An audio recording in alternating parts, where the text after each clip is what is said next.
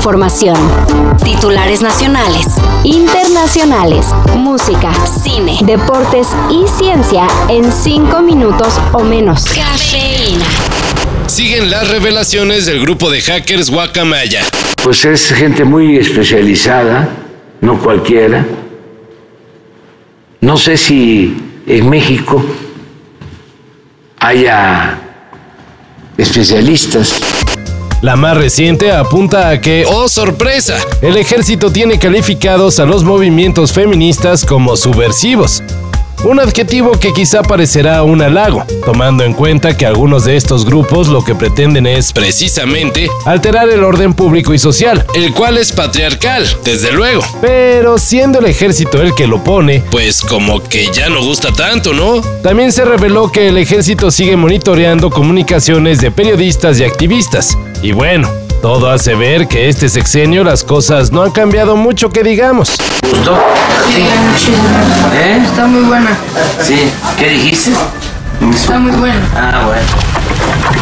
Ya es la temporada de premios Nobel. Y ayer se otorgó el de medicina. Fue para el sueco Svante Pavo. Si se dice así, bueno, disculpen mi sueco. Quien fue merecedor del galardón por sus hallazgos sobre la evolución humana. Además de lograr secuenciar el genoma neandertal, algo que hace años parecía imposible, Pavo descubrió que hace miles de años neandertales y humanos tuvieron sus que veres románticos.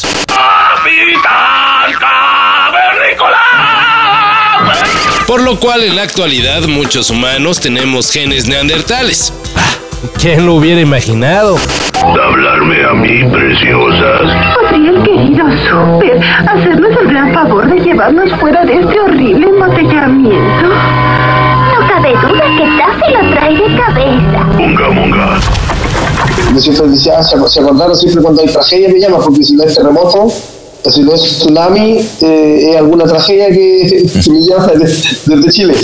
Más de 120 personas murieron por aplastamiento en Indonesia, luego de que asistentes al partido Arema contra Persebaya de la liga local se volcaron a la cancha como protesta por el resultado del encuentro. La policía es señalada como responsable de la tragedia, ya que en su intento de contener a la multitud usó gases lacrimógenos, lo cual provocó un caos mayor.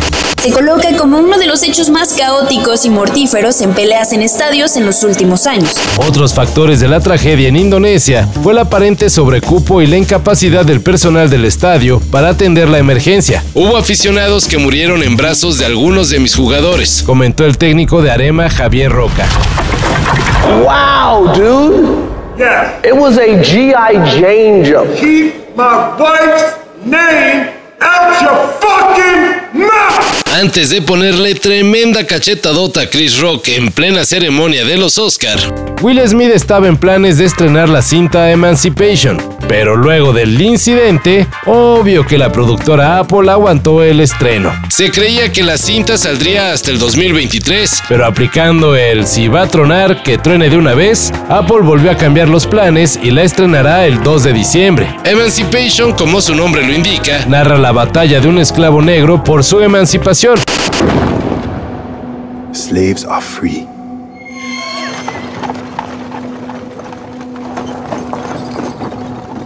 Sasu. Lincoln. El tráiler de la cinta ambientada en la Guerra Civil de Estados Unidos da buena pinta, pero quién sabe si le alcance para una nominación al Oscar. ¿Alguien perdió sus anteojos? ¿Nadie? ¡Uh!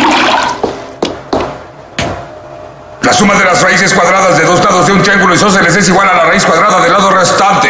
Eso es el equilátero, idiota. En lo que muchos hacen corajes porque no ven un buen equipo para el Mundial de Qatar, jóvenes mexicanos fueron a Colombia para ganar el tercer lugar en la Olimpiada Iberoamericana de Matemáticas. Para quedar entre los mejores del medallero, el equipo de México ganó una presea de oro, dos de plata y una de bronce. Algo que no fue nada fácil, ya que enfrente tuvieron a rivales del nivel de Juan Matius Tazaico, un joven de Perú que obtuvo puntaje perfecto en su prueba. Aún así, los mexicanos destacaron como ya es costumbre en este tipo de competencias.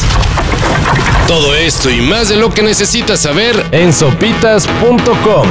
El guion corre a cargo de Álvaro Cortés y yo soy Carlos el Santo Domínguez. Cafeína. Un shot de noticias para despertar.